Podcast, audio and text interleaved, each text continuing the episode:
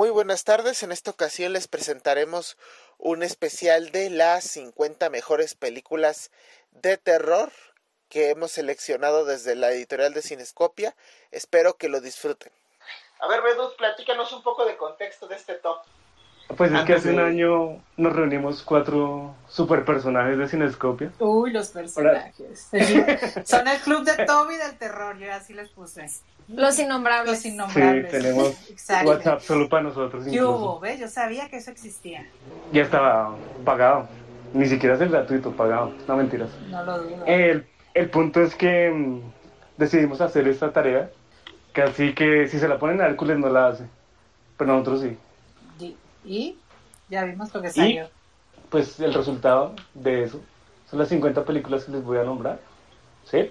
Ajá. Eh, ojalá, eh, voy nombrando y ustedes me dicen si, si están de acuerdo, si les gusta, o qué piensan de la película. Hay un, O sea, ¿las 50 vas a nombrar o cómo? Sí, facilito. Nomás no de- Check, eso- check, check. Eso es dinámico. Si quieres, eso es dinámico. la-. Pero es que no hay que decir mucho, nada más digan, sí, esa está buena, quiero que la vean, no sé qué, lo que piensen. A mí me sale rápido. la niña del exorcista y no la quiero estar viendo. A ver, dale. Nuestro primer bonus fue The Howling, de Joe Dante de 1981. Mm, Para mí debería estar en el top porque es una gran película de lobos. fue de la que hablamos la vez pasada, ¿verdad? Sí, de los lobos. que, que es como una secta al final, donde Ah. hay varios, una jauría de... ¿Se dice jauría de lobos? Sí. debe ser una jauría, sí. Bueno, esa la vamos a ver. Eso. Bueno, Que vamos. pues es que realmente es espeluznante, la transformación es genial del hombre lobo. El otro bonus que pusimos fue The Mist de Frank Darabont del 2007. Ujú. Es una película que incluye ciencia ficción eh, y terror en un portal que se abre y entran criaturas extrañas de, de, otro, de otra dimensión. Es genial, el final es increíble, es de lo mejor de finales de la historia. Así que si no la han visto, por favor, véanla. Ah, pues hay que buscar. Beduc te las vende, pero bien bonito. Sí, ¿eh? es lo que estoy. Es bueno para vender a este muchacho, fíjate. Sí. Sí, ya. Pero no es que lo hicimos entre nosotros. ¿Cómo no voy a vender lo mío? Ah, no, pues sí, eso sí. A ver, síguele. Ya, ya vas a llegar a lo que. A ver, tú dale, síguele, síguele. Bueno, bueno, en esta, en esta que la defiendan lo que la pusieron porque yo no fui. A mí sáquenme de esa vaina. Ay, no. En el número 50, Hereditary, de Ari Aster del 2018. Mm, Tache. Y que, La sea esta- que se defienda esta gente porque a mí no me meten. La No, yo primer creo- pagada del yo creo que es el frijol en el Gracias, arroz. O sea, es, es- o sea es- me- a mí me gusta mucho Hereditary, pero no, no, No. es top 50. Vilma, ayuda. No, es que Ayuda, Es lo que, es lo que dijimos la, la vez pasada. eh, la primera media hora es muy buena y promete bastante y después la película no es nada. Sí, yo quería que llegara ahí porque. es lo mismo de siempre. Yo no, yo, no- yo, no, yo no la metí, que se meta Tedivan. Tedivan es el que la metió. Te divan. Sí. Ah, Pero es que él tenía doble voto. Tenía el de Teddy y el de Iván. pues lo ahí nos aprovechó ganó. a todo lo que da, ¿eh? Complot. Sí, o sea, Ahí nos complot. ganó. ¿por qué estás ahí? O sea, eso desprestigia el top, pero bueno, Sí, sí, tienes toda la razón. ahí está. Totalmente. Bueno, pero es la 50, tengan en cuenta eso. Es la Se- última. Se, Ya la vamos coló. a. Es la última. Se coló. ¿Y qué más? Ok, seguimos. 49, The Fog, de John Carpenter de 1980. Esa no la he visto. El texto es del FED, defienda la FED, porque yo no defiendo. Creo que hay mejores, pero a usted le gusta. Sí, creo que de No, de hecho, Carpenter. de, una no, pregunta. de hecho, de hecho, de hecho, no, tampoco la defiendo porque a mí me tocó en el draft, pero te- esa la puso el flaco. Híjole, ya se empezó la cosa mal. Bien, bien. Está bueno, está bueno. Lástima que la papa. Sí, ya Fueron las la- anteriores la- administraciones. Sí. No, no. No, es que un poquito de contexto, un poquito de contexto. Haz de cuenta, para ponernos de acuerdo entre cuatro, que es muy difícil, digo, unos, uno, algunos de ustedes que no voy a mencionar llevan un año con un top de animación, digo, pues aquí obviamente les este, y acá sí nos ponemos de acuerdo. Entonces, cuando nos ponemos de acuerdo y, y- y respetamos la democracia política, entonces, es- obviamente cada autor propuso, se hace una lista, después se ven las repetidas, se, se estipulan, y obviamente del 50 al 40 o por ahí, obviamente, va a haber algunas películas. No, te No, cuádrelo bien, cuádrelo bien. Sí. The Ring. The Ring. Tenemos siete días para vivir. Esa es la 49. Ah, no es cierto. ¿Será que nos contará el festivo? Ya, ya, ya me escuchan, ¿verdad? Ya me escuchan, ya me escuchan. Pero, O sea, síganle, síganle. sí, a ver, 48. síguele, Bedu. Ok. Eh, número 48. Eh, Este es un empate, un ax, ¿cómo es que se dice en, en latín? Ax equo. Creo que sí, bueno, no importa. Sí, no te pongas Eh, exquisito. Es un empate entre Picnic at Hanging Rock de Peter Weir de 1975 y Pet Cemetery de Mary Lambert de 1989. ¿Por qué? ¿Por qué fue empate? Porque así Ajá. dio, así dio la cosa. Ay, ay, esa no es una explicación para trampa. mí, ¿eh? Pues No, no, no, sí, sí, eso es como, como trampa, ¿cierto? Sí. No, Me siento como trampeando. Como que quisieron meter a fuerzas Ajá. ahí, que no. Ay, mira, ahí se hubiera salido de Hereditary, yo nomás digo. Exacto. Sí, pero pues dile a Teddy Iván porque, porque ni modo. Pero, pero Lo cierto es que. Picnic at Hanging Rock es un peliculón. O sea, es un tipo de Wickerman Ujú. en el que todo el, sus- el suspenso y el terror se desarrolla de día. Eh, es un grupo de colegialas que se pierden en unas rocas y todo sucede en el día. O sea, no se sabe qué diablos pasó con ellas. Y a partir de es en Australia y a partir de ahí se, creyó, se creó una leyenda que, di- que la gente se come el cuento que realmente pasó. Y tú preguntas y buscas y la gente cree que sí pasó. Pero es ficción. ¿Y por qué Es súper interesante. empata Mírala. con Pet Cemetery, que es casi, para mí es cómica esa. No, pero ¿qué tiene de cómico? Muy buena, está muy buena. Ya, ya, lo, ya lo platicamos, pero Sí, ya lo platicamos, pero no Sí, tiene nada de cómico. bueno, ok. De hecho, tiene eh, Pet Cemetery, eh, vamos a darle que tiene escenas de horror muy bien logradas. Y dejen de lavar los platos, por Dios. ¿Quién está Sí. lavando la losa? No laven la, la losa cuando estén aquí, por favor. Y listo. ¿Qué? Seguimos. En el, pu- en el puesto 47, Dark Water de Hideo Nakata. Ujú. Eh, ¿Se acuerdan de esa época en la que el terror japonés estaba de moda? Sí, Con, con el aro, por allá en el Ajá. 2002. sí. Sí, sí, Inicios de los 2000. Inicios de Fueron como cinco años que ellos tuvieron la, la batuta en el terror. Y funcionó, ¿cierto? Eh, Son, de hecho, Dark Water me parece mejor película que, que El Aro. Es un ambiente sobrecogedor en ese edificio gigante donde eh, el drama personal que vive la mujer que se está separando y todo eso, todo eso se conjuga para hacer una gran, gran película de terror. Es hicieron un remake. ¿no?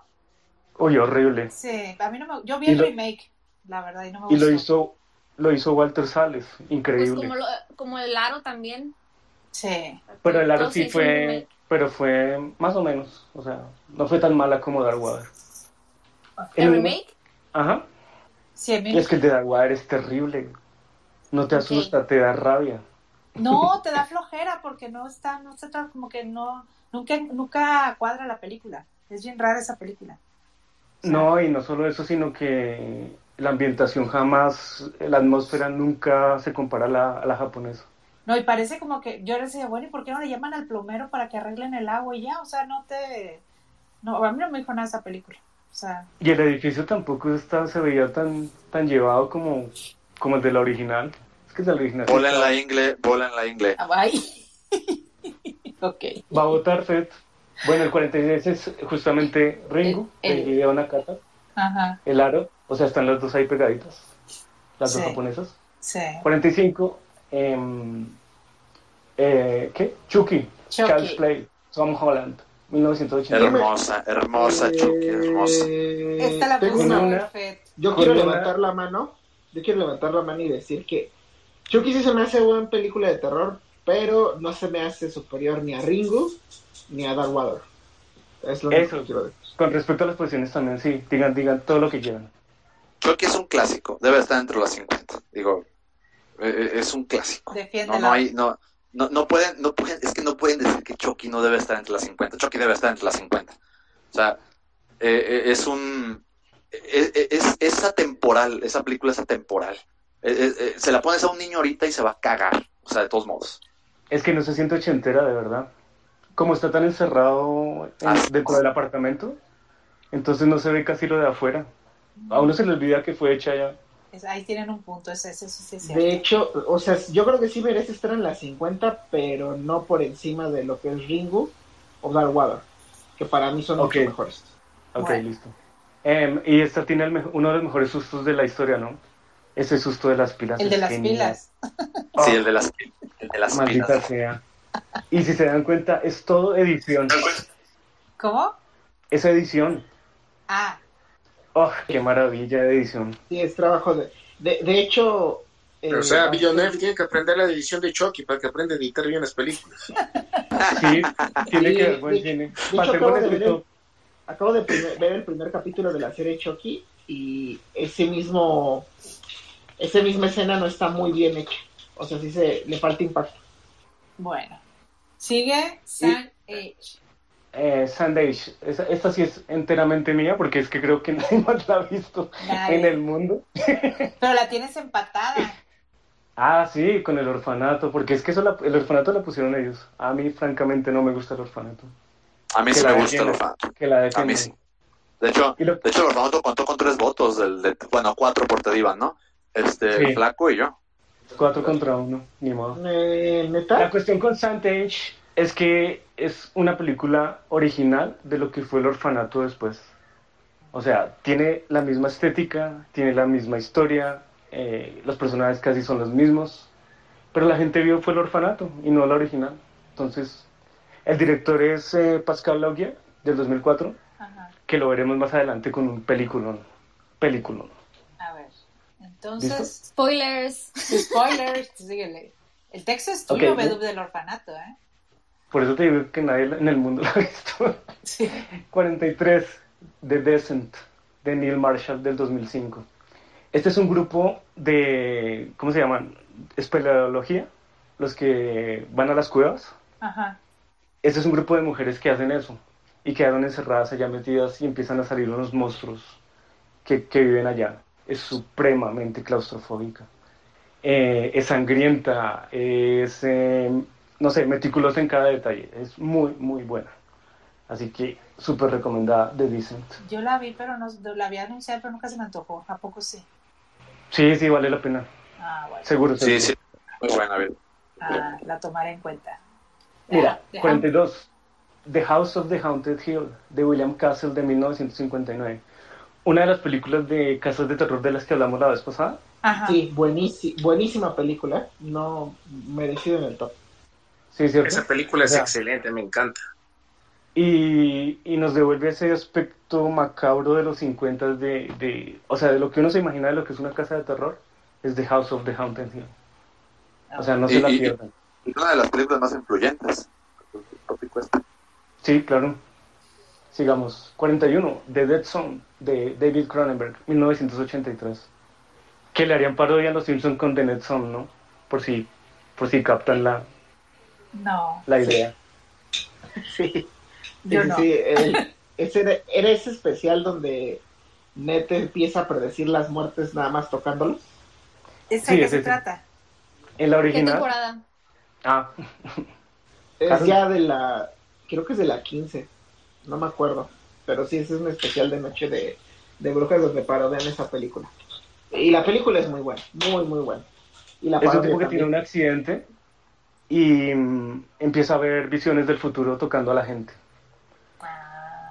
Y entonces él toca a un político y el político va a ser el nuevo Hitler. Y él tiene que, pues, que solucionar eso, imagínate. aquí ya van dos de Stephen King, ¿eh? No, ese es de... Ah, sí, ese es de Stephen King, sí. Ese es, de, ese es de Stephen King. Ya van dos aquí. Bien, bien. Bu- Buen dato, buen dato, Vilma. Sí, estrellita. Lo cierto, lo cierto es que David Cronenberg es un gran director. Para mí es uno de los mejores directores de todos los tiempos. Y en esta logra transmitir de lo que es Agree, realmente... agree. Agree, agree. que está de acuerdo, dice, por si no manejas el idioma. Sí, Dead Zone es una película muy buena, ¿Sí? muy buena película. Sí, yo la he visto varias veces, es muy buena. Yo no la he visto, la voy a Es una película que vale cuando la gente dice, piden recomendaciones. Mira, recomiendo una película que, que uno la pueda ver varias veces. Dead Zone es una de esas, muy buena. Yo la acabo de ver hace dos años. De hecho, años. cuando sí, cuando, cuando, cuando hicieron este top, yo la acabo de ver hace dos meses, no, un año, menos, un poquito más de un año. O sea, ¿cuánto se tardaron haciendo el top? como cinco años desde que nos conocemos. Una mentira. Pues ven, tienen, esper- tienen esperanza los de la animación. Sale, pues, síguele. Número 40, Friday the 13 de Sean Cunningham, de 1980. Ah, ¿Qué más se puede decir de Viernes 13? O sea, que no se haya dicho. Tiene uno de los mejores eh, vueltas de tuerca del terror de la historia. O sea, de hecho, lo, le hacen mucho énfasis en Scream, porque el que no lo haya visto sí se Ah, sorprende Sí. de no saber quién era el asesino. Ajá. De, eh, ¿Qué más tiene? Excelentes muertes. O sea, son una verdad que eran las muertes. Creo que ¿Ese son de... es el slasher? Sí, claro. No, pero es de los Es- mejores slashers. Pues está en nuestro top. Pues sí, imagínate. Ah, ok. Sale, pues. Eh, los efectos son de Tom Savini, uno de los más, de los que más conocen de esa vaina, que son excelentes. Y creo una saga inútil, totalmente inútil, que vale la pena la 2 y la 3, quizás para ver. La 2 porque ya sale Jason como el asesino, con una más, con una ¿qué? bolsa en la cabeza. Y en la Ajá. 3 porque ya finalmente a- a- toma la máscara como su, como el símbolo de Jason. Mm. Hasta la 3. ¿A poco no sale del... De... Ay, ya ni me acuerdo de esa película. Tengo que volver a ver. Dime. No, no, no. Es que yo no me acuerdo que, que era... O sea, que era Jason, pues. Bueno, no, Ah. olvídalo. Eso. Sí, no, estoy, estoy divagando yo. Dale, síguele. Estás hablando con tus voces. Sí. Scream. Número 39. Scream de Wes Craven. 1996. ¿Cómo se juega cuando ya está todo, totalmente acabado el género slasher? ¿Cómo se puede jugar de nuevo con lo mismo? ¿Y salir avante? Parodia. Wes Craven. Scream. Sí, una parodia total. Esa sí tiene humor negro. Todo el tiempo. Las Ajá. referencias cinéfilas que hacen los personajes.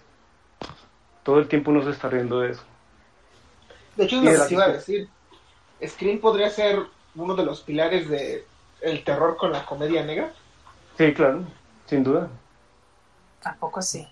De hecho, Wes Craven ya lo había intentado antes con, con Freddy Krueger, se llama La Nueva Pesadilla, en el que Freddy Krueger aparece dentro del escenario donde hicieron eh, Pesadilla sin fin, la original, pero ya real. Ya había intentado eso, intentar hacer esa parodia, de que Ajá. las cosas fueran más reales. Y Wes Craven fue un gran, un gran director de terror, de uno de los más grandes, uno de los mejores. Ahorita vi un document eh, hay un documental ahí en Netflix que se llama Las películas que nos formaron. No sé si lo han visto. Ah, lo quería ver, sí, sí, sí, dale. Habla, hablan Sí, sí. de, bueno, nada más vi el capítulo de, de ¿cómo se llama? De, de Freddy Krueger, de cómo, cómo fue que hicieron, pero hablan de Wes Craven, o sea, pues él fue el que la hizo, y, y platican la vida de él que es- era, o sea, como que él escribía, pero nadie le, le gustaba su, lo que escribía. Entonces tardó mucho él en tener éxito, y tuvo éxito hasta la de, la de Freddy Krueger. O sea, está padre, o sea, te cuentan cómo hicieron la película y cómo fue que, o sea, todas las los problemas que tuvieron, tuvieron problemas económicos y todo, y cómo se fue creando la, la, la película. Y es, y sí, o sea, él, él ya murió, ¿no? Ya hace rato que murió. Pero Sí. está, está considerado uno de los, de los escritores de, de terror más importantes. Y ahorita ya, ya apareció, o sea, ahorita ya apareció aquí en la, en la lista. Sí, correcto, y más adelante está otra vez. Pues con la calle del infierno, ¿no? Bueno, sale, síguele. Dato Número curioso. 38, The Changeling, de Peter Medak de 1980, o mejor conocido por estos lares, Al final de la escalera. Esta ni me suena. Es una película de casa embrujada, en la que un compositor se va a vivir solo porque quedó viudo y empiezan a suceder cosas alrededor de él. Y él tiene que resolver el misterio que, de lo que sucedió en, en- en esa casa. Ajá. y es súper intensa. O sea, realmente eh, te logra captar, eh, no sé, la- también la atmósfera la maneja muy bien. Ajá. Que eh, el personaje está muy bien escrito. O sea, es de los mejores personajes que tú puedas creer. Porque se siente tan agobiado con su tristeza que, que lo, lo demás que viene apareciendo ya lo desespera. Es increíble, es muy bueno. No sé si alguien la vio, quiera comentar algo más. No, yo no la he visto. Y ya viene otra que tampoco voy a ver, yo creo. Número 37, Martyrs, de Pascal Yes. Ya habíamos hablado de él. 2008. Em, Ah. Es una de las mejores películas de terror. ¿Por qué? Porque es súper sangrienta. Porque tiene este halo del torture porn tipo Saw y Hostal. De ¿Qué hecho, es el eso de- de Torture Porn? es un subgénero. Sí, se sé, inventaron- ¿qué, es? ¿Qué hacen ahí? ¿Qué pasa? Pues solo sangre, prácticamente. ¿Y el porn? Y tortura.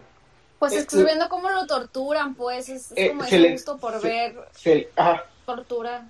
de hecho, se le dice por tortón porque pues su, su único sustento de este, de este género es mostrar vísceras.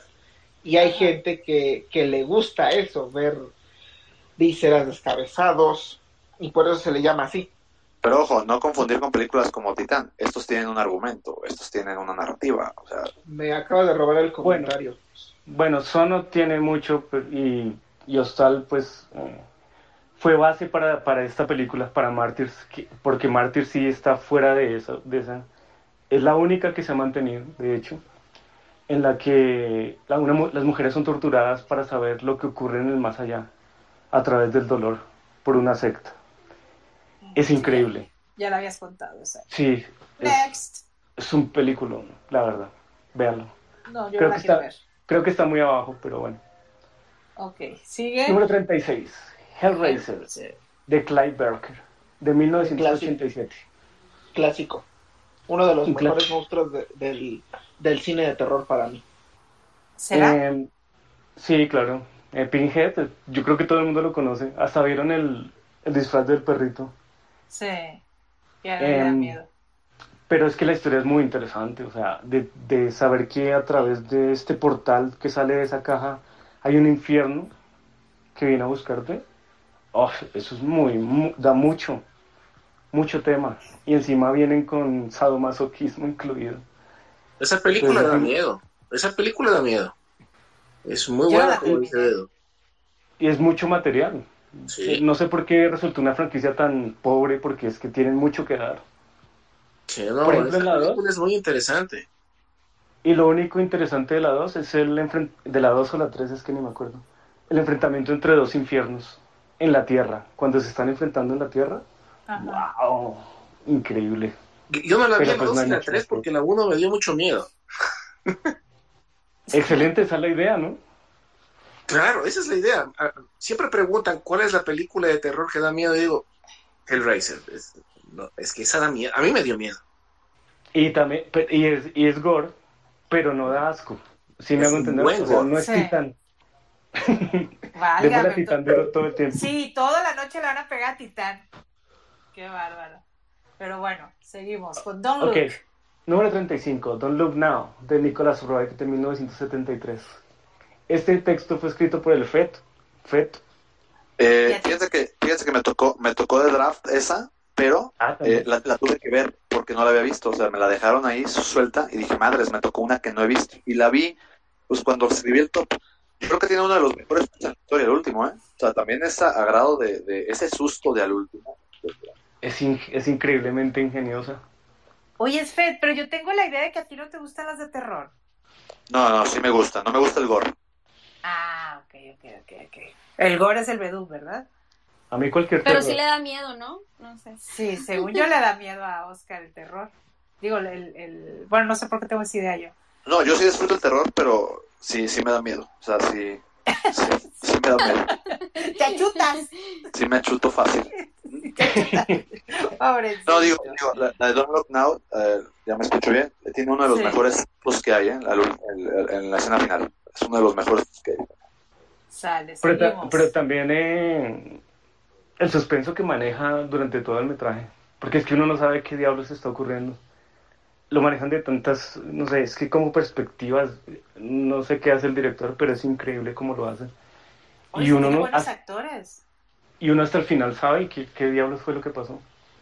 Ah, bueno, esa no me la cuentes porque esa sí me late. Sí, de hecho sí, muy, muy, muy buena. Número Sigue. 34.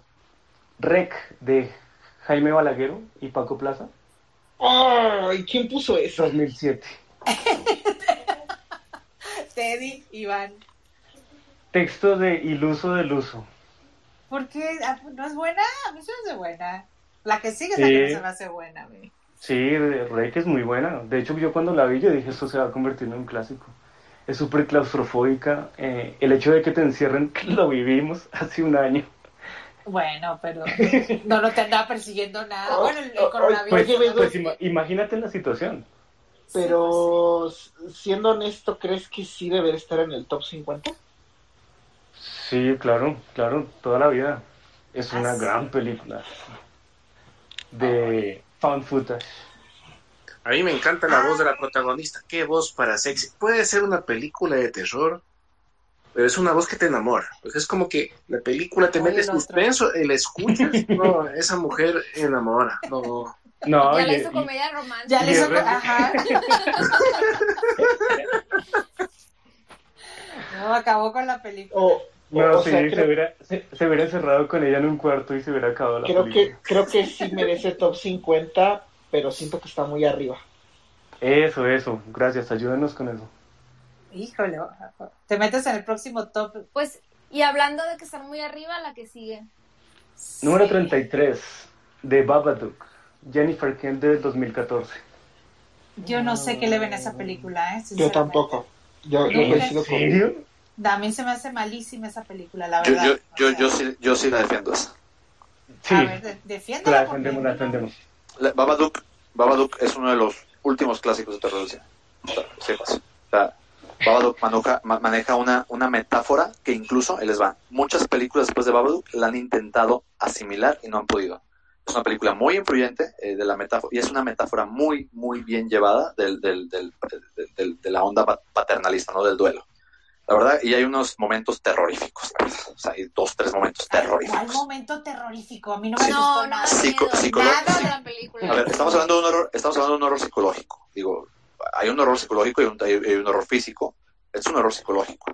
Entonces, eh, por ejemplo, vas a ver Don't Look Now y el último, el único susto que tienes al último. Digo, la neta, o sea, y es un horror psicológico. Entonces, Babadook, la verdad, eh, si ustedes lo ven en la historia, ¿de qué año es? ¿Qué, qué año era Babadook? Del 2014. 2014. Lleva, lleva 2014. seis años queriendo ser copiada. O, o- o- sí, 2000, sí, lleva siete años queriendo ser copiada y nadie la ha podido copiar. Para mí es una película muy bien hecha y muy bien escrita. Ay, no, se- El, el verdadero monstruo de esa película es ese niño. Sí. Es un- ese niño, ay, no, qué enfadoso. Puedo horrible. Yo quería que se lo llevara no, no, no, ese. yo ya. quería patearlo. Sí. Ese niño, no, horrendo. Sí, por mí que se lo hubiera llevado el mono y ya se acabó la película, Dios. Hubiera sido una gran película. Pero tiene razón para hacer así. ¿Cuál? O sea, está muy bien hecho. El niño tiene razón para Exacto. así. El Babadook, el, el el Babadook termina por ser la mamá. O sea, el, el duelo, el duelo no, no aceptado de la mamá. de verdad, yo no sé por qué está ahí esa, ¿eh? Sinceramente, pero pues ustedes la están defendiendo. El Fed les está, diciendo. Pues sí, pero como no se oye, Está poseído por el Babadook. agarró el Babadook ahorita y pues se fregó. Entonces no, no hay manera. Pero tú, Por eso lo está, ¿estás por de eso lo está defendiendo. conmigo? No, no, la verdad no vi la película, pero no me parece una joya. A mí tampoco. No debería estar, no sé si debería estar en el top y menos en el 33, me hacen muy arriba. Sí, yo tampoco. Yo prefiero O sea, la te- del cementerio. O sea, ¿te gustan más de antes? Sí. Sí, Ah, ok. sí, hay mejor. No, eso está bien, eso está bien. Sí, no. Queremos haber tenido ese feedback. Pues es No, que no nos no. preguntan. No hubiéramos sacado nunca. A ver, pues síguele. Ahí viene una No, que lo cierto es que yo también la defiendo. Me parece una muy buena película. Yo te estoy Bueno, perdiendo sigamos. la fe. Drácula, número 32. Drácula de Francis Ford Coppola, del Ese no- 92. No tiene discusión. No tiene discusión y de hecho quizás mi única discusión, dependiendo de cómo vayamos viendo los otro, las otras películas, es que se me hace que está muy abajo. Siento que Drácula es mínimo un top 20 o un top 10. Estoy de acuerdo con Aaron. Sí, venía a decir lo ¿En serio les gusta Drácula de Bram Stoker? Sí, a mí sí, me encanta. Yo creo que es una película que ha envejecido muy mal. No. Eh, Yo la vi recién en HBO porque está en extendida y, y- y- y no me gusta. Ponle mute A, a mí lo único, la escena bonita es la escena, la- la escena de sexo del hombre lobo con la chica del vestido rojo, nada más. José Luis, tú con que tengas sexo ya se te hizo bonita. No, la escena de la tormenta, la escena de la tormenta es Sí, puro es- expresionismo es- ah, alemán. sí, eso es buenísimo. una maravilla. Sí, esa es muy bonita. No, esa, esa película no ha envejecido mal, al contrario, se mantiene. Y no solamente eso, los detalles, el- la música. O sea, El a mí me gusta la aspecto dirección. La, la la dirección es muy neblina. buena. Sí, Toda la- la película es buena. La transformación del, del, de, de Drácula a todos sus Sí, no. esbirros. Ya no te voy a invitar, José Luis, ¿eh? A- Aquí, aquí hay una, una, una frase que dice el FED, que dice es un poema audiovisual al horror. Y efectivamente sí lo es. Ay, qué poético el Fed, qué bonito eso. Lo voy a Sí. tuitear. Eso, eso. A ver, ¿qué más? Número 31, La novia de Frankenstein, Bride of Frankenstein, James Whale, visto. 1935. ¿Se acuerda que siempre nos quejamos de que las segundas partes no son buenas? Ajá. Pues esta sí es buena, es muy buena. Especialmente porque le dan ese aspecto eh, de soledad, ya no es el monstruo al que le tiene miedo todo el mundo, sino él se siente solo y Ah. necesita, necesita de una pareja. ¿Es romántica? En términos de horror, sí. Uh, la tengo que ver entonces. sí, sí, sí. A ver, ok. Lástima que no esté el flaco que fue el que la escribió. Y asusta, Sí, pero asusta. Esa película asusta. ¿Ah, sí? Sí, genuinamente. Ah, pues habrá que verla. A ver dónde la encuentro esta también. En el número 30, este está muy abajo, se los digo desde ya. In the Mouth of Madness, En la boca del miedo de John Carpenter de 1994. Sí, Para mí Sí, te- es la mejor película de John Carpenter. sí. O sea, de sin hecho, discusión. estoy leyendo la, la crítica y, y no podré estar más de acuerdo que es la mejor película con la atmósfera de Lovecraft sin estar basada en un libro de Lovecraft. ¿Qué es eso de Porque- Lovecraft? Un El autor. autor. Quedé, me quedé idéntica, idéntica me quedé. Bueno, sigamos. Un autor de terror es muy conocido por sus porque usa el miedo a lo desconocido y los monstruos que usa, pero es de literatura. Ajá. Y lo que hace Carpenter es usar esos monstruos, pero no está basado en una obra de él. ¿Sí se entiende? Sí. Sí, sí, de hecho, de- di- discúlpame, eh, vive, bebe mucho de esa mitología de... Si uno es fan de Lovecraft, inmediatamente va a identificar toda la mitología de, de los monstruos en esta película. Y, y es increíble porque cuántas veces he intentado llevar al cine sus obras y, y muy pocos lo han hecho. Y ¿No es, es una increíble. serie que hay? No, Hay una te, serie estás confundiendo con... No, pero ahí lo, Lovecraft. Lovecraft Country lo que hacen es, que de hecho es horrible esa serie, toma, Ah, tomar... es muy buena. Hashtag Dino a la serie. Oye, Es horrible porque toda, le destruyen todos los personajes de Lovecraft, toda su mitología la destruyen intentando ser políticamente correctos. Yo pensaba que era un, un estilo de, de horror. No, es, es un autor que, pues ya lo dijo el Fede, es muy conocido por ser un padre del, del género literario del horror. Pero para que los simples mortales como yo, ¿por qué no le ponen ahí una explicación, pues? ¿Cómo así? Ay, se quedaron muy callados. Yo No, cuando, no sé. cuando leí Pues eso, es que nos quedamos en shock. sí, cuando, pues, yo soy la única ignorante aquí. o sea, cuando yo leí eso que era, dice, la mejor película con atmósfera Lovecraft sin estar basado en un libro de Lovecraft. Dije yo, pues, ¿qué es Lovecraft? Por eso fue, por eso- Pues este, ahí está Google, ¿no? perdón, ya no vuelvo a preguntar. mute. No, pero ya te dijimos, es un autor de terror. Muy Sí. importante. Bueno, ya, no te vuelvo a decir nada. ¿Y Kim? Ya no te quiero. que si No. no hay bullying, pues así que chiste. Sí, mira, pero mira que... Oye, el otro las... La... claro. ya no a, queda 20 ninguno de los dos. Ok, vámonos sigue. a 29. Esa me encanta. Listo. Lo cierto es que esta tienen que verla porque esta debe estar más arriba sin lugar a dudas. Sí, Ajá. yo coincido contigo. Número 29. 28 Days Later de Danny Boyle, 2002. Peliculón. Buenísimo. Exterminio, Sí. nombrada acá. Ajá. Muy... A ver, Muy ¿qué pasó con los zombies? Los zombies estaban más perdidos, o sea, no sabían ni qué hacer en esos tiempos. Y llegó Danny Boyle con esta película y los revivió. Literalmente. Sí, literal los revivió. Están Y revividos aquí- los zombies. Y aquí los volvió rápidos, los volvió con más afán de sangre. Em, ¿Qué más tiene? Tiene ese, ese comienzo de la película, es genial, Buenísimo. en el que el personaje está totalmente solo en una ciudad como Londres, pero solo Ajá. y totalmente perdido porque estaba en un, en un hospital. Es que no sabe Sí. qué pasa. A mí se me hace buenísima esa. Bueno, yo me enamoré de esa película la primera vez que la vi. Es Y tiene- película. Tiene varias escenas particulares que, que le quedan a uno en la cabeza, por ejemplo la escena del túnel es súper inquietante cuando las ratas empiezan a pasar eh, eh, alejándose de la, de la enfermedad, de los zombies que vienen ahí. Increíble, increíble escena. Y pues Danny Boyle estaba en su mejor momento, ¿no? Después Sí. cayó totalmente, pero Danny Boyle estaba en, ese en su esplendor en ese momento. ¿Con cuál cayó?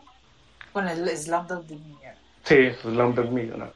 que a mí sí me gustó. Bueno, Y otras tantas, otras tantas. Pero sigamos. Al después hablamos de la decadencia de Bowie. Ok. Número 28, The Wolfman, de George Wagner de 1941. El hombre lobo. Sí, El que hombre el, origi- el original. Creo que fue, Está bien. creo que fue la segunda. Porque es que recién eh, estaba buscando y encontré una anterior del hombre lobo. Pero bueno, esta es la de la Universal. Esta fue la que se hizo más conocida. Es hablamos. hermosa en todos sentidos, sí, de lo que hablábamos. La fotografía es, la fotografía es hermosa esa película. Los bosques lúgu- lúgubres, eh, la niebla, el- la maldición gitana, el símbolo en la mano, la luna llena, todo lo tiene esta película para el hombre lobo. Le haces un poema tú, ¿eh? Es que me encanta, de verdad Sí, que ya, es, se te es nota genial. que te encanta. Pero eh, yo creo que estaba bien posicionada. Aún así no es tan de terror. La pasó uno bueno, de hecho. Habrá que verla para ver si es cierto lo que dices. Número No, 27, la- esta le encanta a Vilma. Ay, diga, Sí. The Others. ¿Qué? ¿No, ¿No iban a decir algo? No. Ah, sí, le iba, No. a, agregar- iba a contar algo a Bedu. Eh, hace unos, hace un tiempo en HBO dieron toditas las películas clásicas de, de terror de los años 20 y 30 en, en, en la aplicación de HBO. Genial ver toditas. Es, es- es espectacular. Esa Ah, de por Hombre rato, Lobo sí. es linda verla remasterizada. Qué bestia. No, ¿Y las ponen y las quitan o ya están ahí para ver cualquier momento? Ahorita estaba revisando y ya la han quitado, porque estaba la novia de Frankenstein, estaba Hombre Lobo, y ya las han quitado. Ah, Es que hace-. Estaba es que hacen esa Desperado. clase de estupideces. Ah, ok. A- HBO. Dale, chido. síguele. Listo, número 27, esta le encanta a Vilma. Sí. Por fin va a estar de acuerdo con nosotros. No, si ya me acuerdas. The Others, de Ajá. Alejandro A mí también me gusta 2001. mucho. No, que a Sí. ti te gusta The Oye. Notebook. Es que no es cierto. A mí quiere hacer bullying, se quiere vengar. ¡Claro! Niñas, Gracias, niñas, tenemos mucho, todavía quedan 25 películas, ya después se hacen bullying. No, No. no, espera. No, porque de esta que le, le- le cambiaron el sexo al director. Aquí dice Alejandra Sí, Amenábar yo y es hombre. Es Ah. Alejandro. Sí, es Alejandro, ¿eh? Ups, ups. Esos Sí. fueron los fantasmas de la película. No, hablen de ella, a los que les gustó. Digan, digan algo. Yo- Ay, de hecho. Ya, ya habíamos hablado de esta, eh, no me acuerdo si el programa pasado, Sí, Y- el programa pasado. Y ten- tuvo un excelente, tiene uno para mí de los mejores plot twists que Sí. he visto, y yo creo que es que está ta- como, creo que lo mencionaba en el podcast pasado, José Luis, los personajes están tan bien escritos que, que te encariñas con ellos que por eso funciona el plot twist. Y una vez más, hablamos de excelente escritura que hace que la ejecución de la película sea excelsa. Sí, es muy buena. Esta ya la Pero- platicamos. Pero la cámara, cámara, no se olviden de esa cámara tan hermosa, esa cinematografía. Es que Eh, toda eh, la película es muy bonita. O Es que nos recuerda, o sea, esa película de, es del 2001 y nos recuerda a volver a los 50. Es una berraquera. Fíjate, eso que estás hablando de la cámara, a mí me gusta mucho la escena cuando se ve el marido y cómo se pierde en la niebla. Oh, lindo. Eso, correcto. Eh, Bien, esa, sí. eh, esa escena es wow. Y Hola. volvemos a algo de The Others. ¿A todos las, recom- las recomienda para ir en cines? Yo la vi en cines a The Others. Impresionante. Sí. Eso es impresionante ver en Sí, cines. es- No Doom. por eso hay que ir al cine. El cine es hashtag. ¿cómo? Hashtag Yo la vi-. Yo la vi a las 12 de la noche, este, un sábado. Y sí, sí te asusta. Porque era sábado y no tenías a dónde ir. A mí ¿o sí me dio miedo también. Sí, sí te da miedo. Pero bueno, esta, esta es una Va- gran, gran mm, película. a- que también ver, está muy, a- muy en medio, ¿eh? Quiero pasar el número 26 porque de verdad eh, tengo algunos Sí. comentarios. A ver, dale. Número 26, Brain Death, de Peter Jackson, 1990. Ah, mira, yo soy, yo soy súper fan de, del cine serie B, pero ni, ni en drogas, Brain Dead es top 50. A ver, defiende la Bedul porque este texto es tuyo. Sí, claro. O sea, esto es eh, una historia de zombies, de hecho, pero que está contada tan desenfadadamente que te estás riendo todo el tiempo de lo que está sucediendo. Y de hecho es una de las películas, yo ya les había dicho, con más sangre en la historia. Es la película con más sangre en la historia. Todo el tiempo hay sangre. Y todo el tiempo te estás riendo de lo que estás viendo. Y al mismo tiempo eh, tiene esta parte irónica en la que en realidad son zombies, o sea, tienen que asustarte también. El bebé zombie es genial. La Bebé salida al zombie. parque, la salida al parque es de lo mejor del terror que ustedes puedan ver. Mm, ¿Cuál ya me la vendió. No, Ya me la vendió Aaron. Pinhead, Brainhead, Braindead. Brain- Brain de, Peter. Jackson. Cuando O tu madre se ha comido a mi tu perro. madre, se comi- tu madre se comió a mi perro. Ah, esa película es buenaza. Ah, sí. pero top, sí, pero señora. top 50, pero top 50, o sea, es muy divertida. Yo la veo y me la paso súper bien. Quiero, Top quiero, hacer, 50. quiero hacer una pregunta a ver, porque conoce mucho del cine de terror. Diga. A ver, en, en la historia del cine dicen que el terror lo combinaban con comedia, ¿no es cierto? Las primeras películas de terror lo combinaban mucho con humor negro y comedia para que la gente no se tome muy en serio las historias y, y así comenzó el cine de terror, ¿no es cierto? ¿Es bueno que haya comedia o no, Bedo? Sí, eh, pero es que como todo tiene que haber, eh, ¿cómo le digo? Calidad en la narración de la comedia y el terror, porque es que, en primer lugar, son dos géneros muy difíciles. O sea, son jodidos los dos. Y mezclar los dos es incluso más complicado. Y por ejemplo, en la que estamos hablando, Brain se conjugan las dos y las dos funcionan. Uno la puede ver como comedia, la puede ver como terror. Y se va a pasar un gran rato, como usted dice. Di- dis- dis- discutible ahí, pero pues bueno, ya, ya está aquí. Eh, Bola en la ingle, pero- bola en la ingle. bola en la inglés. Dis- di- discutible por Listo, 25. La máscara del demonio, de Mario Baba, 1960. Ay, está bien buena esta peli. Muy buena.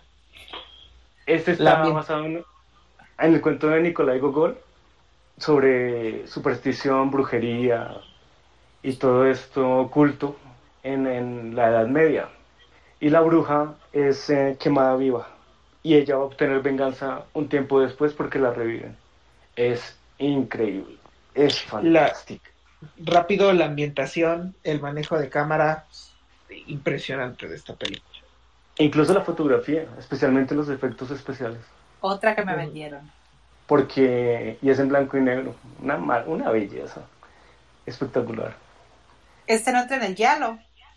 No, ¿no? no, no, no, esto es puro brujería. puras- Ah, Otra- ok, es otro ok, cuento. Ok, ok, ok. Sale. Hay una otra que me gusta.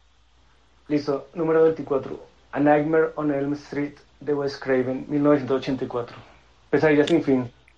Mm, para mí uno de los mejores slashers que se han hecho. Para mí. Esta es buenísima. Es, es lo máximo esta película. Esa idea, esa idea de que te atacan en el sueño y, y la...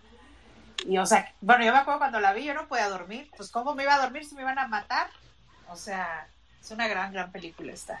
Bueno, Pero tengo- sabes, pero sabes que le da mucho ritmo a la película, lo carismático que es el personaje. el de Freddy Krueger. Sí, es muy bueno.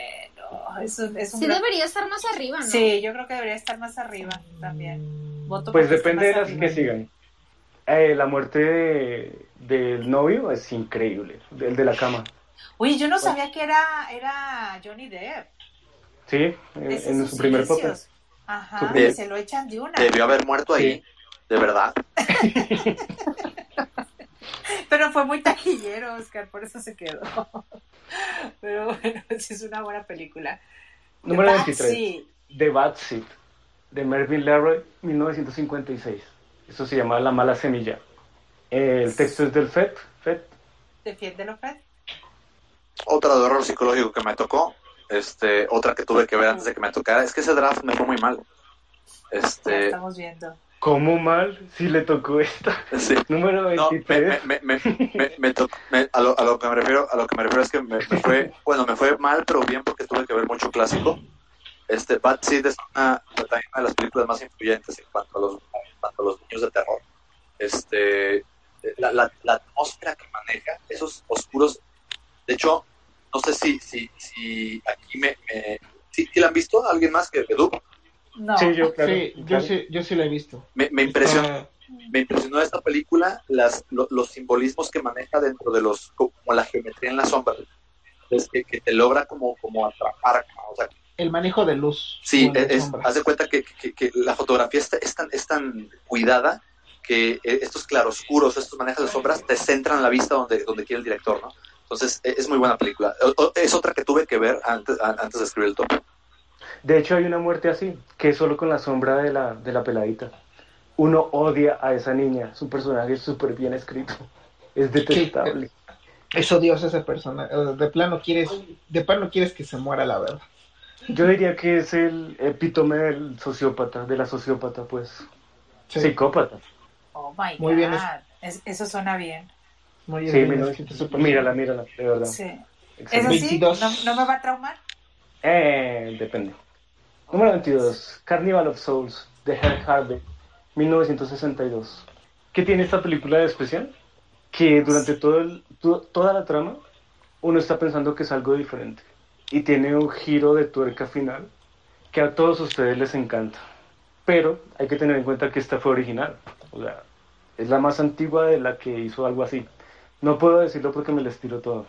No, no digas. Y aparte, y aparte la duración, la duración es hermosa. creo que dura como 30 minutos. Y también em, la parte del expresionismo, porque todo es con los ojos. Ah, Lo- los seres que aparecen, todo lo expresan con los ojos. Estas son interesantes también. Es maravillosa. Y nos va a sorprender el final. Sí, no cuentes. No spoiler, no spoiler. Ok. Número 21. Ok. An American Werewolf in London, de John Landis, 1981. Buenísima. ¿Les gustó? ¿No les gustó? A mí sí me Todo el gustó mundo esa la conoce, todo el mundo la conoce. Es- de hecho, Sí, está pero... No, no le pongas peros, es muy bueno. La tía Vilma regañando. Sí, no, es que, Es es que sí, Es que, se me, es, que se, es que se me hace que está muy alta. Por ejemplo, a mí se me hace mejor No, este, Pesadilla en la calle del infierno que esta. pues pudiera ser, pero sí es una muy buena película de lobos esta. Y aparte esa transformación, cuando la ves por primera vez, bueno, y más que la ves en los ochentas, es buenísima esa transformación. Es, es lo, yo creo que es lo mejor de la película.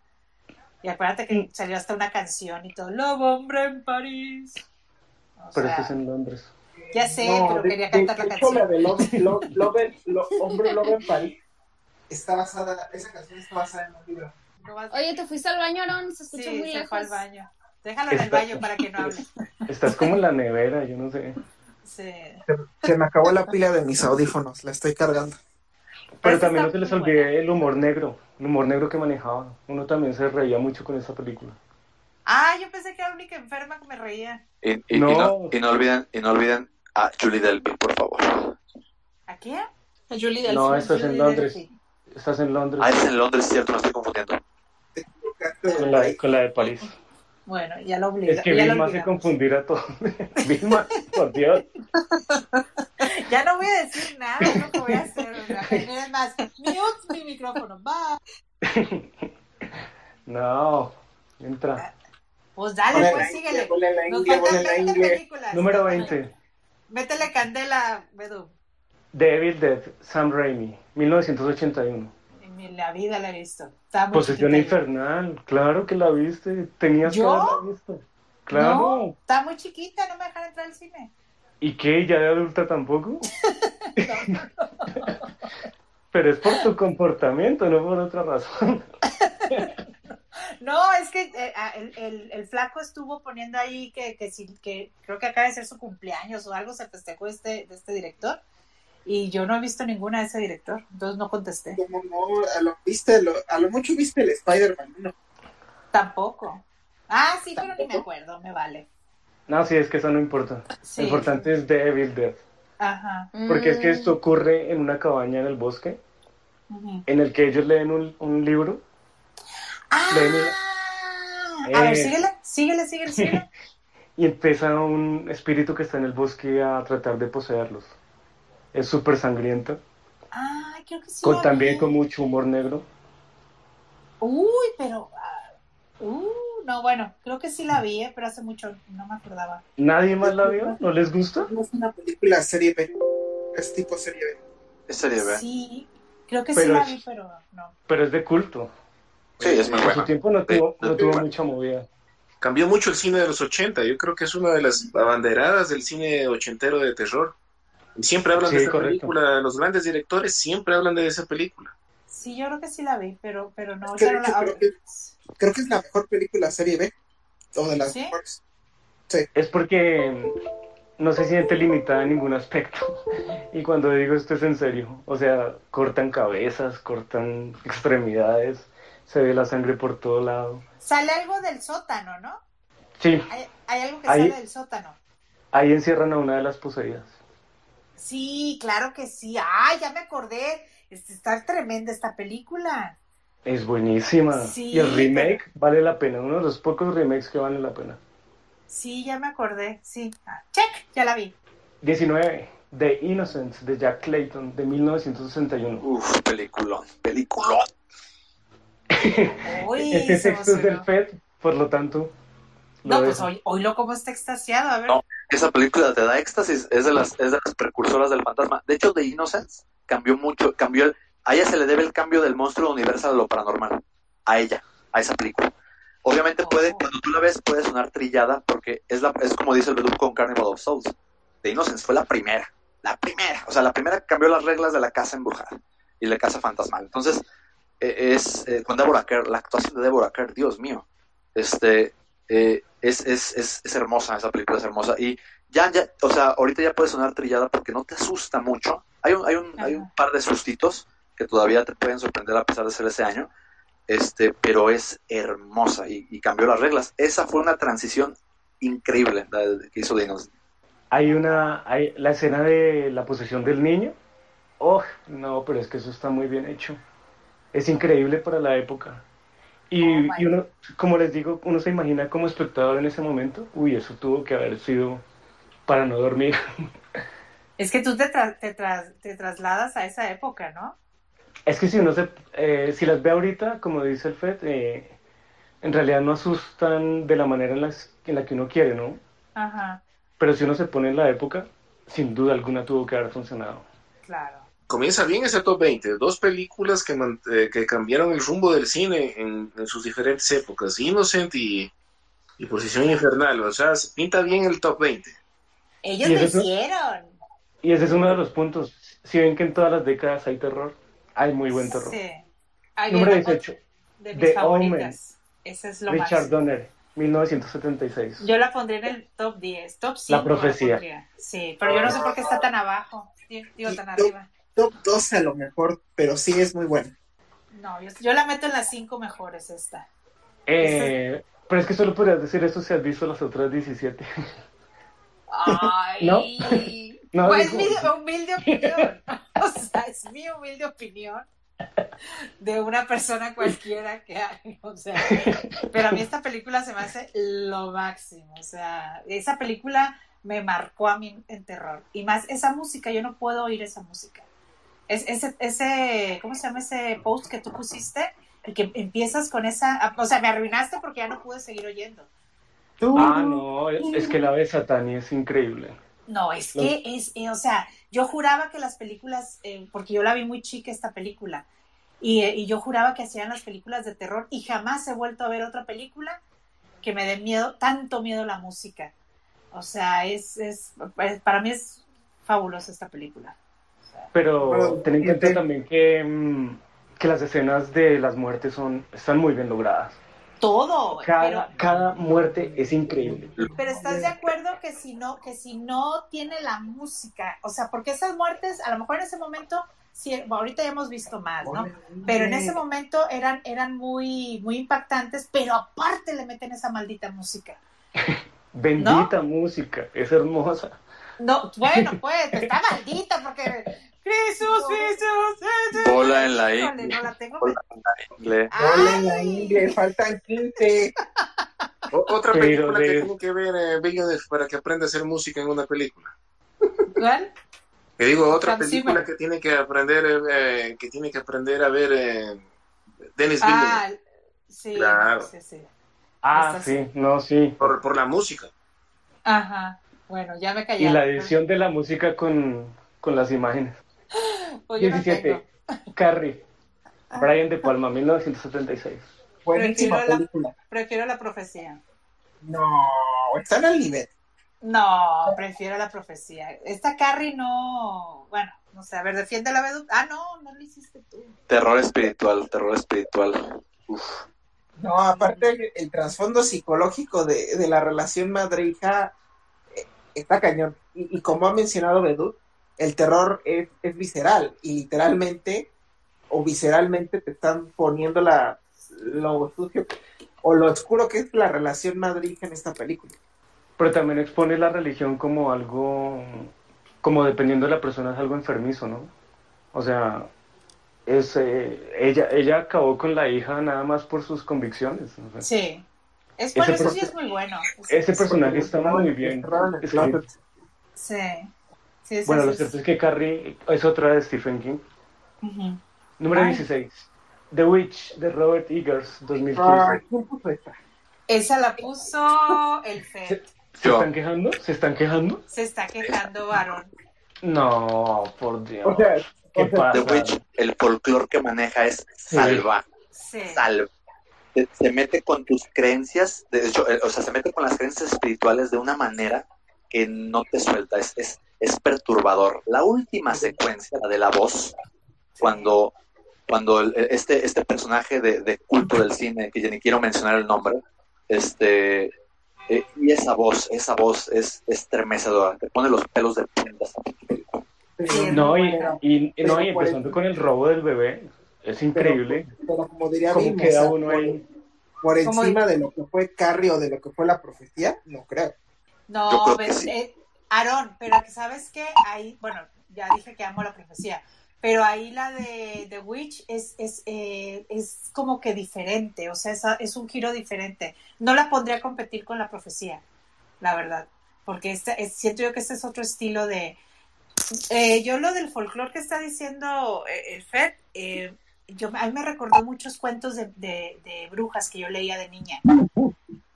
Es que es todo lo que leíamos, de hecho. Sí, es, es- O sea, eso fue lo todo que me lo que gustó uno se imaginaba. Mm. Exacto, y, y son, son, es una historia de brujas, pero muy padres. Es Esa película, esa película con lo del bebé que dice Bedú, esa película no tiene piedad. O sea, No. desde el principio, toma cabrón, así de, ay cabrón. O sea, es- Sí. Y esta una- niña se consagró ahí, ¿eh? La posesión del niño, ¿no? Suspiria de Darío Argento, 1977. O- Otra que no entendí. Eh, como dice aquí el texto, es la pesadilla Technicolor. Ajá. Sí, pero empieza como un yalo, ¿no? Empieza sí, yo con ni un sabía, asesino. nomás la vi porque salió Miguel Bosé. Y es la única, como les decía, que combinaba sus dos, dos subgéneros, porque usualmente en las películas de terror no funciona combinar dos subgéneros.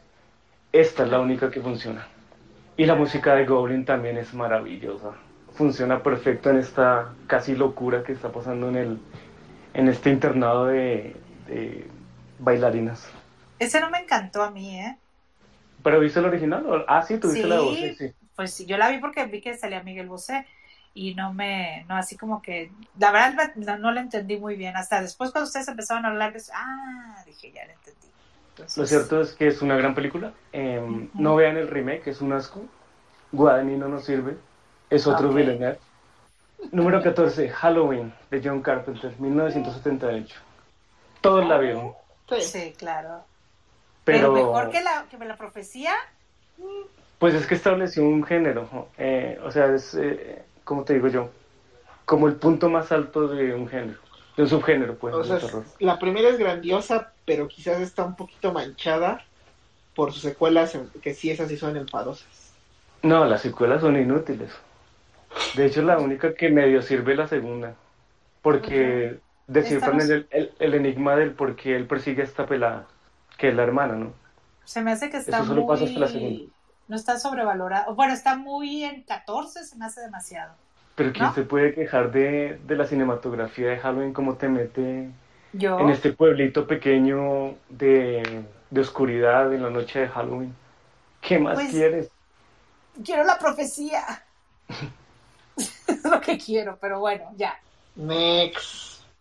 Next, al otro me Número pregunta. 13, Eyes Without a Face, de George Franju, de 1960. Ese fue el videíto que nos mandaste, ¿verdad? Sí. Hijo de tu madre. o sea, a las, a las 8 de la mañana ya está mandando sus cosas este muchacho. Es un científico que tiene a la hija con una enfermedad en la piel Mm. y empieza a matar otras otras mujeres para poder quitarle la piel y ponérselo a ella como injerto. Pero ninguna funciona. Toda su cuerpo lo rechaza. ¿No es la piel que habito? La piel No. que habito es el, la copia barata. Es la copia barata. La, la, la, la piel, que- la piel que Habito se basó en esta. La piel- Sí, de hecho, ¿Verdad? de hecho Almodóvar, se co- de hecho a mí, a mí el Fed me dijo que viera esa película porque me decía que la piel que habitó era un remake, una calca completa y una copia y sí tiene razón, o sea, es, es completamente, solo que métele como, es, es la piel que, haz de cuenta que es la piel, es lo mismo que la piel que habitó, pero pues eh, tiene pésimo, la piel que habitó tiene un pésimo guion y aparte le mete transexuales, homosexuales y esas cosas. Es, Es Almodóvar. es Almodóvar, ¿qué puedes decir? Sí. El doctor Es- estuviera muy enojado. Hashtag Dino Almodóvar. No, hashtag amo Almodóvar, pero esa no me gustó. Esta Esa tiene en particular dos cosas. La primera, el personaje de la, de la hija no sabe que el, que el papá está haciendo lo que hace, o sea, que mata a otras mujeres. Y cuando lo descubre, pues ya se siente la tensión alrededor, que está muy bien lograda. De hecho, los franceses en esa época eran eh, manejaban el terror muy bien. Y ¿Qué lo segundo, es? Ah, los 60. y lo segundo es la máscara sin, sin expresiones. Esa es una máscara blanca, que de Ajá. hecho se usó después en Halloween. La idea. De aquí salió la idea. Ah. Oh. Esa tiene en particular esa y véanla. O sea, Ajá. más allá de que sea, de que estemos hablando del top, hay que verla. Ok. ¿Listo? Sí, Número sí. 12. Night of the Living Dead de George ¿Por- Romero, qué está ahí? 1968. ¿Por No manches, o, o sea, no por preguntas por qué está ahí, o sea, fue Porque es la primera. porque es la primera y porque ¿Sí? yo, George Romero es el padre de los zombies. Sin él no, no- sin él no existiría nada del, del subgénero de los zombies. Y aparte, lo ha mencionado Bedut, él que creó el género de los zombies como crítica social a, a cómo se trataban a las clases bajas. Mm, ok. O sea, tiene un aspecto mucho más amplio de lo que uno cree. Ajá. Y él lo, lo confirmó. En las entrevistas lo dice todo el Sí, tiempo. de, de hecho el zombie para él era ser una representación de que el zombie era un cuate de clase baja, ya trasladándolo a la, de la metáfora a lo pragmático, era un cuate de clase baja que, que s- es- era, pues estaba atontado, pero esa era la percepción Ajá. que tenía la gente de clase alta, y él lo quiso trasladar en, en forma de terror e incluso casi hasta paródico. Pues de, De aquí hecho- sa- sale la de Walking Dead, ¿no? The Walking Dead, yo no sé de dónde diablo salió. No, pues salen todas. The Walking No, Dead por fue, fue al principio un cómic y de ahí se basó la serie. Guácala. Sí. No Lo, nada. cier- lo cierto es que esta crítica a la sociedad la, la, la siguió implementando en la segunda, que se llama... Ay, se me fue. Bueno, Ya la, se- que sucede- fue. la, que, la que pasa en el, en el centro comercial, de que todo el mundo es un zombie en un centro comercial, comprando cosas. Y allá suceden las vainas, Sí, de, de hecho en también la segunda parte. utilizó la figura de los zombies para burlarse de la manera en cómo los medios de comunicación podían amastrar o, o poder manipular a, a las masas. Ah, ok. Entonces esa película tiene mucho más de lo que uno cree. Y es divertida, de hecho. Es, eh, Es que creo que yo la siempre estoy, con- la estoy la confundiendo con otra. Pero bueno, ok, síguele. Ok, número 11, Alien, de Ridley Scott, Voy, 1980. voy, voy, yo, yo, yo, yo, yo, yo. Ahí va a hablar el xenomorfo. Este, ¿sabe- ¿saben por qué Ridley Scott es, a pesar de que se ha caído, uno de los mejores directores en la historia? Por alguien. Porque el mi- miedo que se ve es real. Ridley Scott le dijo a los actores lo que iba a pasar. Ustedes ven las escenas de Alien hasta que están grabadas cronológicamente y las escenas de terror reales. Esta película es espeluznante. Eh, Ah. si, ustedes me preguntan por qué me asusto fácil en las películas de terror, mi primo tenía 14 años, yo tenía 8 años cuando me empezó Alien. Tengo, tengo un estrés postraumático. Esto es neta. Yo no puedo ver a alguien solo. De hecho, necesito a alguien que la vea conmigo. Esto es neta. Eh, a pesar de terapia. es neta, a pesar de que yo puedo ver y todo eso, alguien no la puedo ver. Eso es lo que le llaman un, un estrés postraumático. O sea, Ajá. De verdad me causa un terror. Y, o sea, es, es increíble el terror que me causa. Y, y, y sinceramente es un terror realista. O sea, Ridley Scott se, se, se pasó. se pasó. Para, para complementar un poco el comentario del Fed, eh, Ridley Scott fue como de los mejores directores porque literal en Alien supo trasladar la experiencia claustrofóbica en una nave espacial, encerrados con, con lo que fue un monstruo de Alien y de verdad te esas secuencias te, te impactaban por lo por lo encerradas que estaban o por cómo los planos te los mostraba tan casi en close-up. Y también, ¿qué más podemos decir de Alien? Para mí es de una de las mejores películas, no nada más ni siquiera de terror, sino de, de ciencia ficción.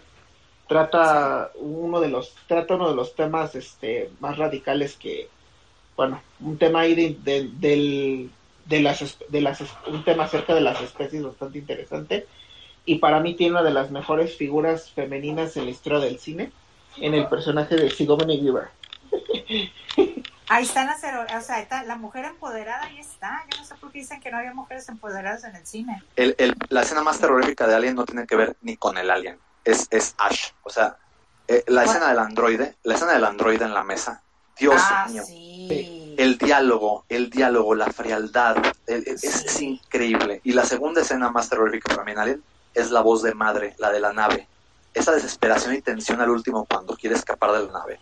Es Ajá. increíble también. O sea, es, es una película redondísima. Yo nomás, no es una de las mejores películas, no solo de terror ni de ciencia ficción, es una de las mejores películas en la historia. O sea, Alien Y es cuando eh, sale, increíble. cuando sale por el pecho, eso es increíble. Y, Ay, y es, sí, y es eso que aparte, toda una no- generación. y es A que toda el, una generación. el le acaba de dar en el clavo.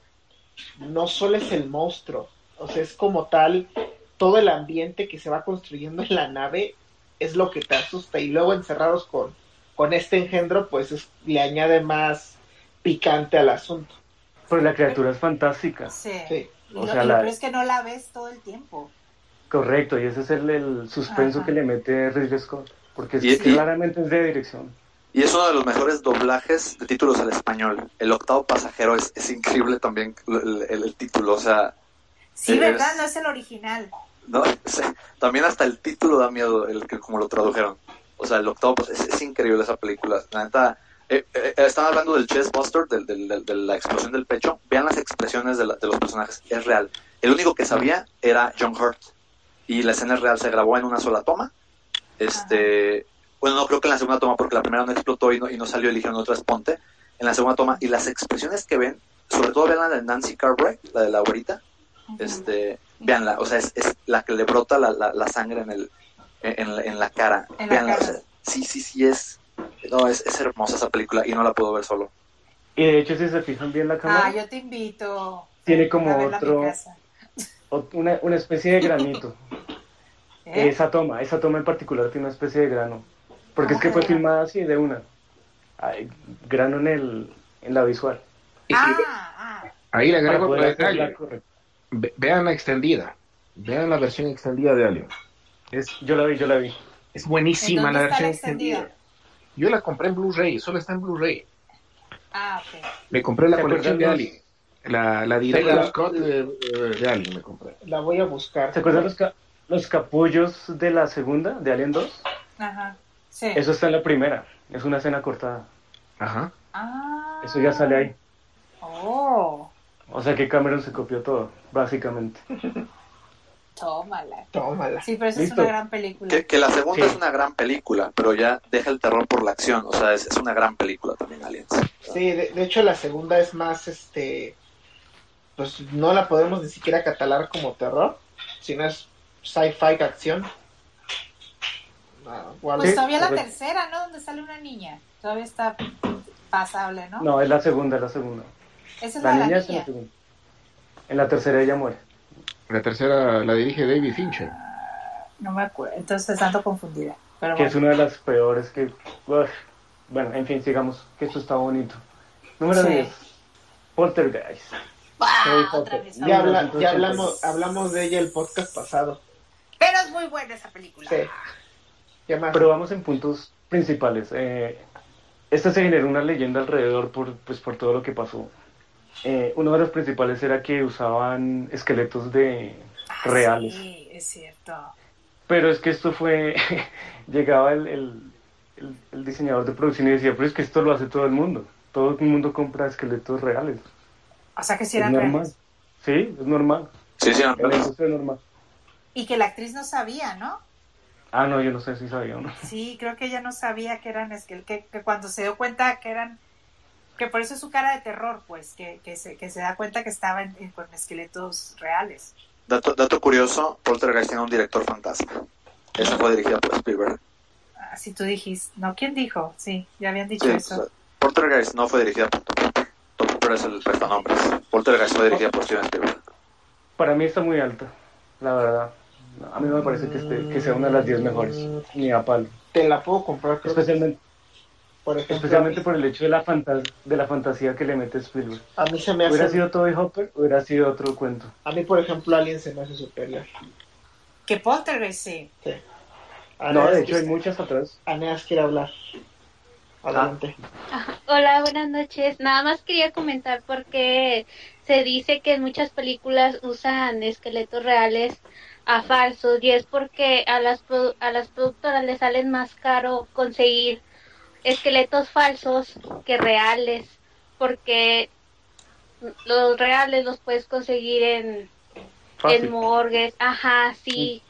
Y es por eso que en algunas películas usan los esqueletos reales. A- a- a- aparte, Mm. complementando el comentario de Aneas y un poco con lo, con lo que acaba de pasar con Baldwin, eh, eh, es, y esto lo han comentado muchos directores, es muy difícil que tengas el control de, de todo el set o de todo lo que se utiliza en una película. Muy, muy difícil porque, pues, señores, utilizas escenarios que a lo mejor tú mismo construyes. Utilizas vestuario que, mm, N cantidad de vestuario, N cantidad de, de elementos de- del diseño de producción y, y, pues yo me imagino que, pues, imagínate, si en estas épocas es muy difícil controlar o vigilar que, que una pistola, que le fue difícil a estos directores controlar que una pistola estuviera bien calibrada, ahora imagínate en esos tiempos ponerte a investigar si pues los esqueletos eran este un- eran reales o eran este o eran unas simples réplicas. O sea, n- es Sí, pero, Pero- por- por lo que- Pero así lo supieran, igual los hubieran dejado, eso les vale 5, era más barato, así de fácil. claro, eh, por lo que está diciendo ya es porque es más barato, no porque Sí, haya, haya seguridad. o sea, toda esa leyenda alrededor fue una bobada, porque si lo hacen finalmente todos, pues da igual. Bueno. Siempre y cuando no sea esqueleto de algún familiar de uno. Ay, ay, ay, mi tía. Bolen la ingle, por favor. No, eh, de Texas. Supongo que están escuchando esto con la luz apagada, ¿no? Yo sí, que me dio Sí, una vela aquí oye. prendida. Ay, qué miedo. Y un- y un Perdón, sigue, sigue, Edu. no, pero no, eh, de Texas Chainsaw Massacre. Toby Hopper, 1974. Es un slasher tremendo esa, ¿no? Esta fue, yo creo que la más visceral que se puede hablar. Literal. Desde su momento, eh, ¿qué más se, qué se puede decir? O sea, es que es tan sucia en todo aspecto. Porque es que hasta la cámara se ve como si fuera una cámara en mano, Ajá. que se ve terriblemente real lo que está sucediendo. Esta sí no se me antoja, pero para nada. ¿no? Pero pues es, es una de las primeras, o sea, sentó las bases de ahí en adelante. De, de todo lo que a ti se te ocurre en el terror, ahí, ahí, ahí hay mucho. Y de hecho Leatherface es uno de los íconos del, del terror, junto con Pues- Pinhead y con. Krueger, todos ellos. Pero ya está muy olvidado ese Leatherface, face, ¿no? Leatherface. No, de hecho la última película fue cuando, el 2016, algo así. ¿Sí? Sí, sí, no, eso siguió con esta franquicia. Porque es No, que la, yo- primer- la primera fue muy buena. Bueno, bueno, bueno, yo tengo esa idea, ok. Sale, ¿qué más? Listo. Número 8. The Thing de John Carpenter, 1982. Y al igual como decía el Fed con Alien, esta también es súper claustrofóbica. ¿Pero Esta de también qué lo- trata? es de un ente que se encuentran. Mira, está en el Otro Antártico. alien. ¿Eh? Y es un, en- es un alien que se, que se encuentran en un, en un sitio. ¿Cómo se llaman esos sitios? No en una base, base militar, creo que son militares, no sé. Y el, el bicho se transforma en, en la persona, o sea, lo, lo, lo absorbe. Ah, Y esa es la gracia de toda la película, que no sepas quién es quién. ah, La Pero escena del perro. La escena del perro. Dios santo. no me la vendieron. Esta no me la vendieron. Pero cuando, cuando qué, cuando lo descubren, empieza la transformación física y esos efectos son increíbles. O sea, realmente te meten miedo. Del 82. Del 82. película es Son efectos prácticos. Es. Ah, La- las robóticas, cuando, cuando matan a la, cuando los matan a los clones y todo, eso espanta. Hay una escena donde lo, lo dividen al cuerpo y sale la cabeza y el ojo te queda mirando, ¿no? Es genial. Y hay una barriga con dientes. Porque el, doc- el doctor le va a hacer una. ¿Cómo se llama? Eh, devolverla con el aparato. Se me olvidó. Revivirlo, pues. ajá. Y mete las manos y se le comen los brazos. Y se ve genial. Se ve fantástico. Y es que encima tú tienes miedo todo el tiempo porque no sabes quién, quién va a ser el, la siguiente víctima. Sí, muy Oh bueno. my God. Y la, y, la, La cosa. y la escena principal es la de la sangre. Una de las mejores escenas de suspenso de la historia. Ahí como para que te pegues tu susto. No, no, tampoco me gusta esa. A ver si. No te, te va a gustar porque es que es de un alien. Mírala, mírala. No te, no, no, no te vas a perder. Ah, No te bueno. la puedes perder. ¿Qué iba a decir, Arno? Ah, no, yo le Claro, quería no sé. agregar que mm, ahí actúa Kurt Russell. Ese fue el punto de quiebra también de Kurt Russell en el cine. Lo llevó. ¿A poco? Claro. Que era el niño, el niño Disney hasta que llegó con John Carpenter. Y este le Ah, catapultó, le- lo, lo puso en un mundo serio. O sea, la actuación de, de- Hay que reconocer que la actuación de Kurt Russell aporta mucho el trama también de la, de, de la cosa, de The Thing. Esta película es buenísima. Es bu- y, y incluso se podría decir que de las clásicas de terror es una de las más divertidas. O sea, se termina la película y la quieres volver a ver. Sí, así de fácil. Así es de chévere esa película. Pero ¿sabe qué tiene en particular? Que todos los personajes a uno le importan. Y son hartos. Yo no sé cómo lograron eso. De que son Pero- tantos. Sí, no, y que te importen. O sea, que estén Ah. bien, bien escritos. Ah, ¿te importa que los maten? Claro. Sí, que no lo... Sí. Ah, cabrón. Eh, otra película que tiene que estudiar estás Denis vendiendo. Villeneuve. ve. Le vamos a mandar el podcast, no te preocupes. bueno, sigamos. Y le ponen un clickbait. Amamos dunas. Amamos, We love Dunas. ándale, así le vamos a poner. Hashtag amamos dunas. Número 7. Posesión. Possession. De Andrés Zulawski, 1981. Texto del feto. Sí, dice que de pequeño lo asustaban con poltergeist, pero de adulto me sigo aterrizando con posesión. Mentiras, es con Alien. Ya se ¿Está? fue. ¿Se fue? Sí, no está. Ya se fue. Bueno, lo cierto Yo. es que... Huyó. ¿Alguien más la vio? ¿Alguien más la vio? No, yo no. Lo cierto es que es una pareja que tiene problemas matrimoniales. Entonces, Pero se tratan horrible. El, el tipo sí sigue enamorado de ella, pero ella ya, ya no quiere nada con el, con el tipo. Ah, con razón le da miedo al Fed. y, Y entonces aparece un monstruo, ajá, que es como... eh, es, es el símbolo de lo que están sufriendo ellos. Eh, es difícil de explicar la película. Dice, empieza junto que se va a hacer, es más sirve para desarrollar, ahí, ahí el Fed y sus, bueno, síguele, perdón. No, sí, aparece el monstruo, es un monstruo físico, aparece en la Ajá. cama. Ella tiene sexo con el monstruo. Esa escena es increíble. Pero se Uy. siente, se siente que es eh, la representación del, del marido.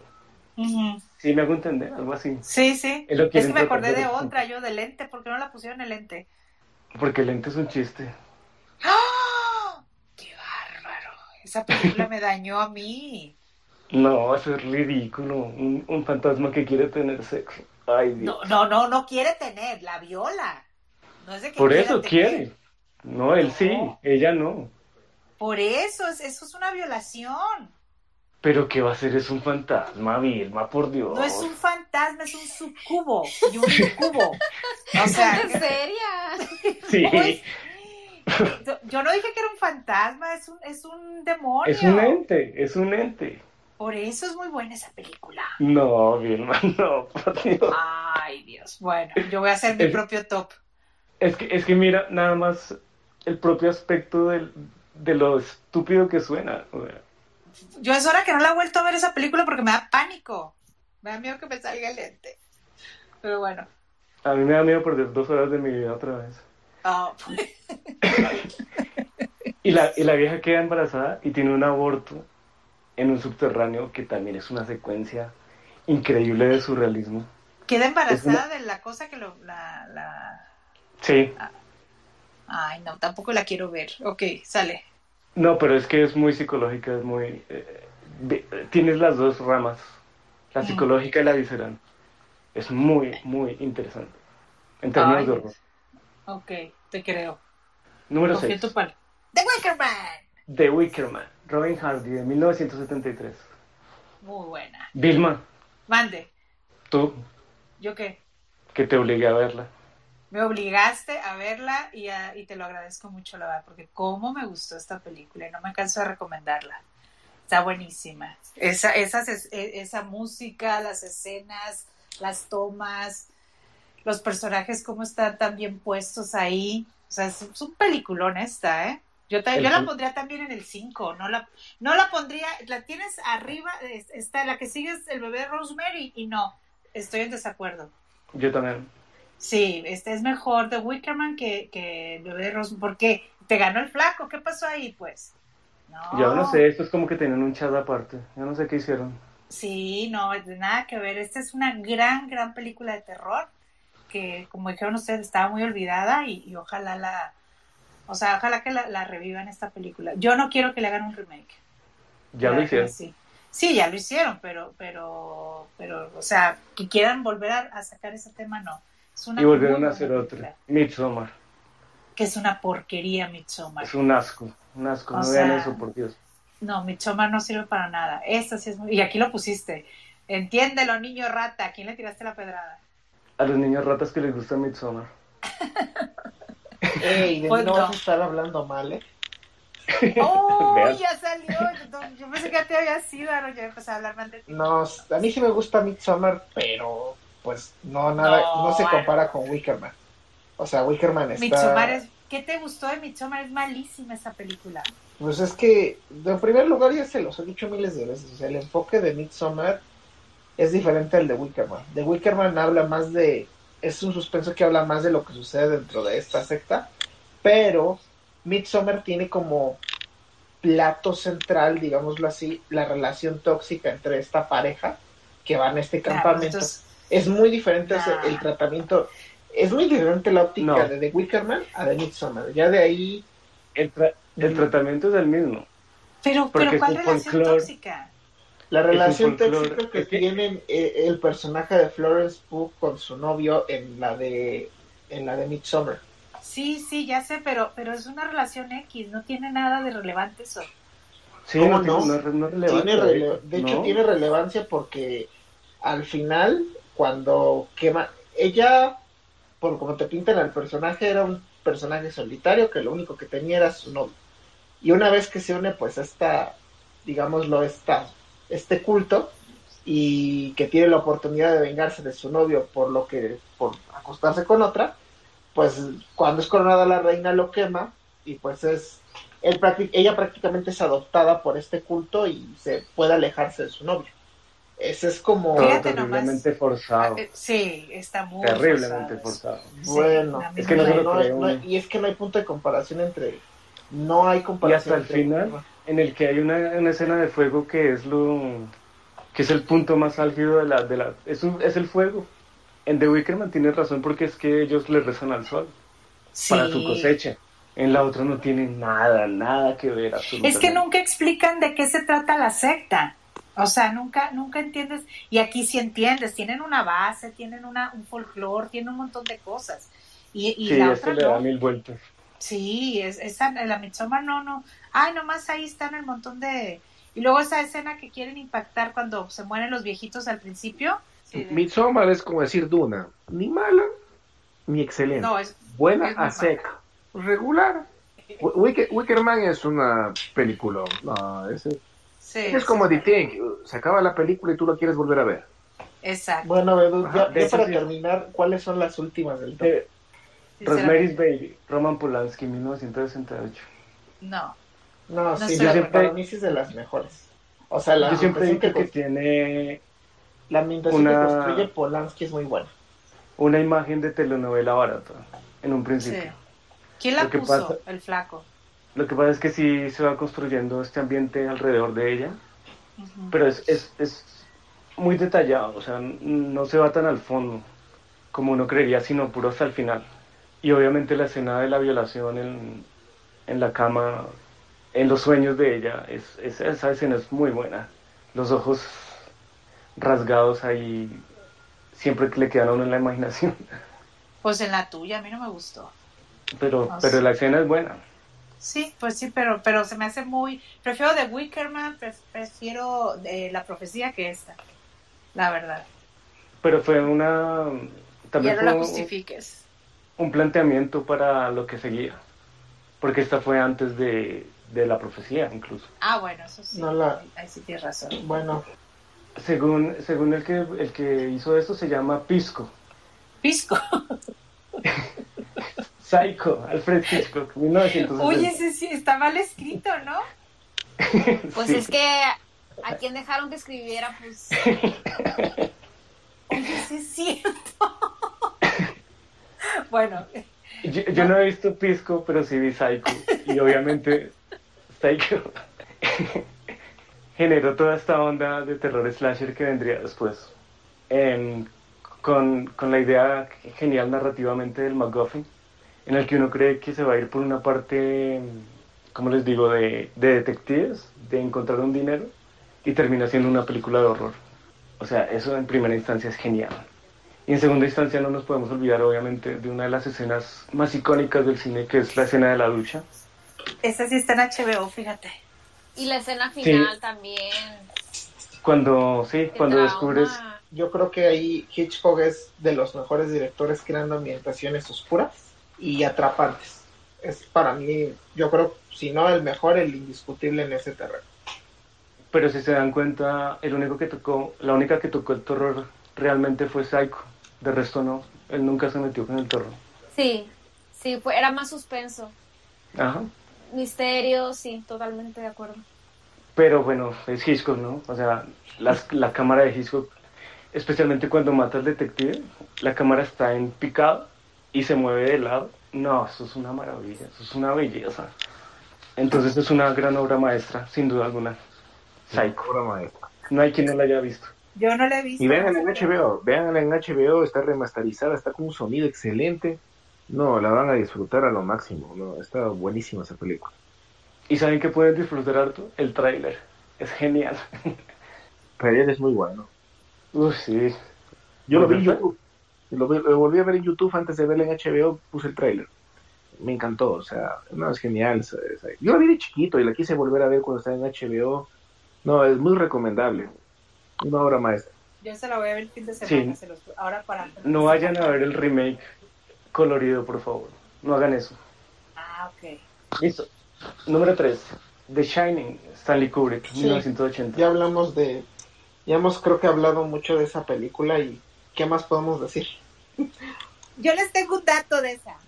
Dale. Eh, ahora que vi el, el, el- cómo se cómo se hizo la de la de la calle del ter- la de la, la de Freddy Krueger Eh, la, la escena se acuerda cuando se come la cama al que creo que es a Johnny Depp se lo come la cama y luego sale un chorro de sangre Sí. ah bueno esa peli, esa, esa escena es un homenaje al Resplandor quisieron hacerle un homenaje al Resplandor con la escena cuando están en el en el elevador que sale la sangre la ola esa de sangre del elevador Ujú. ubican ah bueno es que, es que Sí, claro. me tuve que quitar los audífonos. Este, ah, bueno, pues esa es, eh, es esa la de La calle del infierno es un homenaje a esta película. Y yo no sabía ese dato, la verdad, me, me acabo de enterar ahorita en la tarde y se me hizo muy buen dato porque porque como que como que sintieron que fue un plus que le dieron a la película basándose en un gran director como como Stanley Kubrick. Entonces, ¿Y, y eso es real o son como los datos del Arqui? no, los- lo vi en la en el documental, no te estoy diciendo. No me lo inventé, lo vi en el documental. Ah, bueno. Sí, o sea, porque esta película tiene muchas escenas que son icónicas.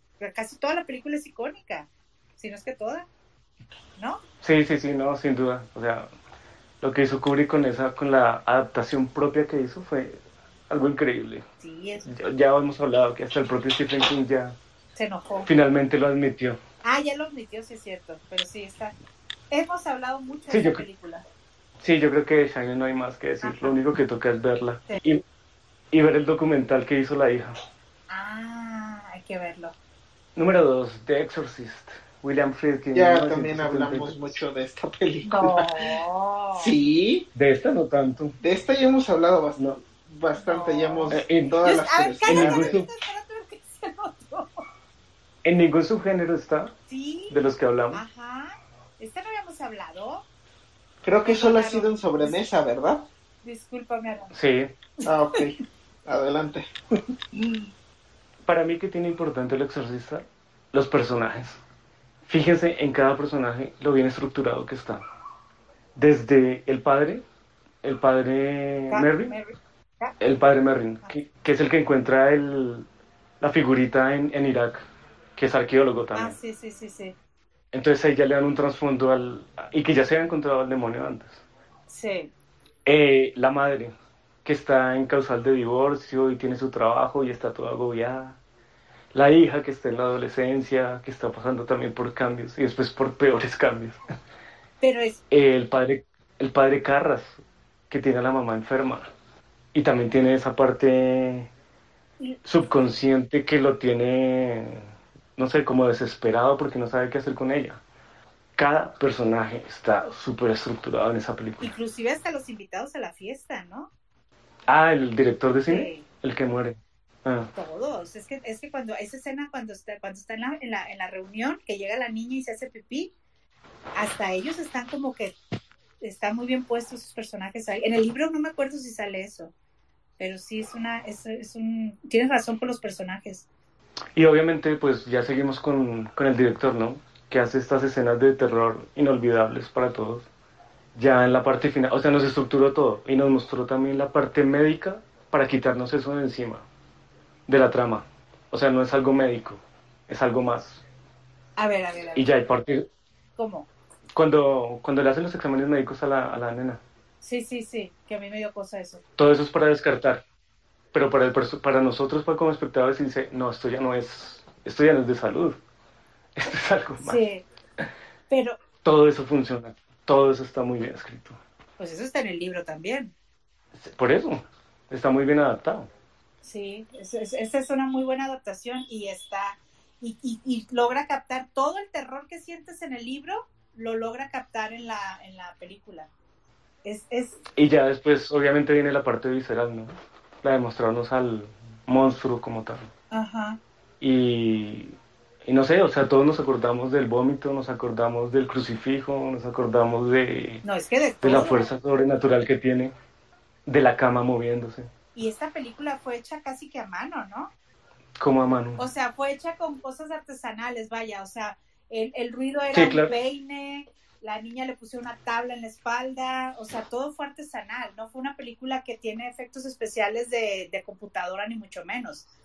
No porque es del 73. Sí, pues, Creo que no tengan opción. No, sí, yo sé. Pero lo que me refiero es que sigue funcionando, pues. O sea, es una película que a mí me gusta mucho, me da mucho miedo, pero me gusta mucho porque sigue funcionando el ver, el ver esos efectos todavía.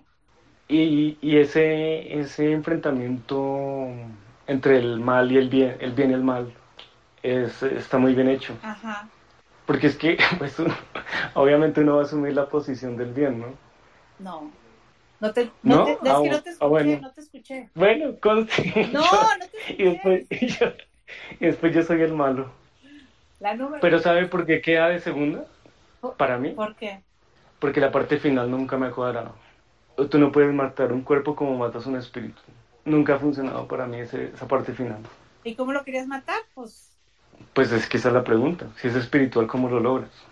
mm, bueno, luego comentamos Y, eso. y de ahí, y- no, y de ahí sigue en base a la número 3, Ajá. que es del mismo escritor, porque el espíritu sale de ahí y empieza a matar gente. Mm, pero la 3 ya no la vi. Tienes que ver la 3 también, es No, muy no, bacana. gracias, ya no quiero ver. No llega, no llega al nivel de esta, pero sí. No, ya no. Y bueno, Listo, número uno. número 1. Ta, ta, ta, ta. Nosferatu, Sí, aquí no me va a importar. F.W. volele inglés. Murnau. La mejor, 1900. película de, la mejor película de terror que ha existido en toda la historia se llama Pero- Nosferatus. De todas, todas, Pero- to- todas las citas de terror beben de ahí. Todas, todas, por estética, por guion, por diseño de personajes, por dirección. todo es casi perfecto en esa película. Lo que pasa es que se va a la parte, omite todo lo demás que vemos en Drácula, de Bram Stoker, y se va directamente al horror. O sea, aquí no, no le da un espacio a nada más, sino a, encontrarse con el vampiro este esquelético que se encuentra en todos los eh, rincones del, del castillo. Y bueno, y de las casas en Londres después. Y eso es, esa es su gracia, o sea, ese contraste de- en el blanco y negro, en las sombras, es, es que es una maravilla hecha. No, no, no, de hecho no tenían derechos, por eso le pusieron Nosferatu. Y termina siendo la cúspide del horror, o sea, 100 Sí, años de- después de aún hecho sigue es- asustando. De hecho es el ejemplo del... No nada más ya no, no hay que verla como una obra de cine, sino como una obra de arte que es incluso es parte o forma parte de lo que es el expresionismo alemán y que es pilar para hoy muchas corrientes que vemos en el posmo- posmodernismo. O sea, ya ni siquiera veámoslo como una película, como una película, sino más allá como una obra de arte, que, que de verdad es, merece ser preservada, merece ser vista, que, que por lo menos un- de esas películas que tienes que ver por lo menos una vez en la vida. Eh, pa- así de grande para mí es esta película. Nosferatu. Nosferatus y creo que indiscutiblemente han pasado casi, se van a cumplir 100 años de su estreno y no, no ha habido película que, que ese contenido a, a nivel este visual, que ese valor que tiene artístico, se lo logra equiparar. Y eso Hay es que recordar que es una película muda, aparte. Y entonces la expresión de los ojos lo era todo. La expresión de los ojos, de hecho, lo era todo, la música, la ejecución, y creo que por eso tiene más mérito porque pues prácticamente no hay como tal un guion, y aún así sin guion, a través de, de la fotografía, de, los, de las expresiones de los personajes, es que te llega a trasladar el, el horror. Y es- eso es algo que, que es muy difícil conseguir actualmente, o va a ser muy difícil de conseguir, que sin ayuda del guion un director se pueda apoyar eh, eh, en hacer eso. Y por eso es que todavía tiene más valor esta película. De hecho, de hecho a esta película se le llamó La Sinfonía del Horror porque su banda sonora es increíblemente eh, atmosférica en lo que nos está mostrando. De hecho, es, de hecho es, es una, si algún día tienen oportunidad, si en su ciudad eh, hay un orquesta sinfónica y se va a proyectar Nosferatus, véanla. O sea, yo creo que es esas películas que sí hay que verla en cine y ponerle mucha atención a, a esa parte musical. Generalmente la parte del, del soundtrack a veces puede ser como un detalle superficial, pero en Nosferatus es un recurso utilizado de manera adecuada para crear esa sensación de miedo. O sea, toda esa amalgama entre visual y, y audio es perfecta. La, Sí. la edición es perfecta. Y, Y eso que está casi que, que por capítulos, casi que se ve Ah. Y, eh, y bueno, yo creo que yo creo que es casi lo que hay que decir de, de, de esa película y yo por mi parte no tengo ninguna duda de que sea la número uno. Por historia, Sí, por correcto. supuesto. Y parece que yo la adiviné porque a la, cuando estaban por las nombrando las números, las top 50, las top 40, yo lo nombré a Nosferatu. Y, y justo le hice la pregunta a Bedu, le dije sobre el, eh, de dónde salió el, el- nació el cine de terror de los franceses, ¿no es cierto? Con los hermanos Lumière que hicieron la, la primera película parece de terror con esa escena del tren. Y luego vino este director francés que combinaba la comedia con el terror. Llegaron los sí. alemanes, llegaron los, los alemanes y Oh, dijeron no. Oye, Bedu, Y se arriesgaron con Nosferatu. hablando de perfectos de, de, de películas mudas, eh, ¿el gabinete del doctor Caligari entraría? Ah, no, a mí se me hace que hay mejores. Pero es una película que vale la pena ver. Ajá, porque es otra de. Es otra que la verdad que es más o menos del género y que es muy buena y que de hecho varios conceptos como de, de- como el científico loco este, están aquí de hecho. Ya después que vemos Sí. de otras películas de, de los subgéneros tipo serie B. Pero bueno, Si nos damos cuenta, empezamos en 1920, que, la, que de hecho es la primera, y terminamos en el 2015. Ahora tocaría ver desde el 2015 para acá si vale la pena alguna de terror. pero será en otra ocasión. En otra ocasión, señores, porque este podcast, podcast ya se extendió bastante. Este, pues de antemano, muchas gracias por escucharnos. Eh, ojalá puedan, le den oportunidad a varias de estas 50 películas de terror. Recuerden seguirnos en Cinescopia, en Twitter, arroba Cinescopia, en Facebook, así como lo estoy comentando, Cinescopia. Eh, se despiden ya los que quedamos, Vilma, Bedú, Bye, buenas Kim. noches. y su servidor, el Cineactuario. Síganos, eh, síganos en todas las redes sociales y que tengan un buen inicio de semana. Bye. Ay. Bye. Bye.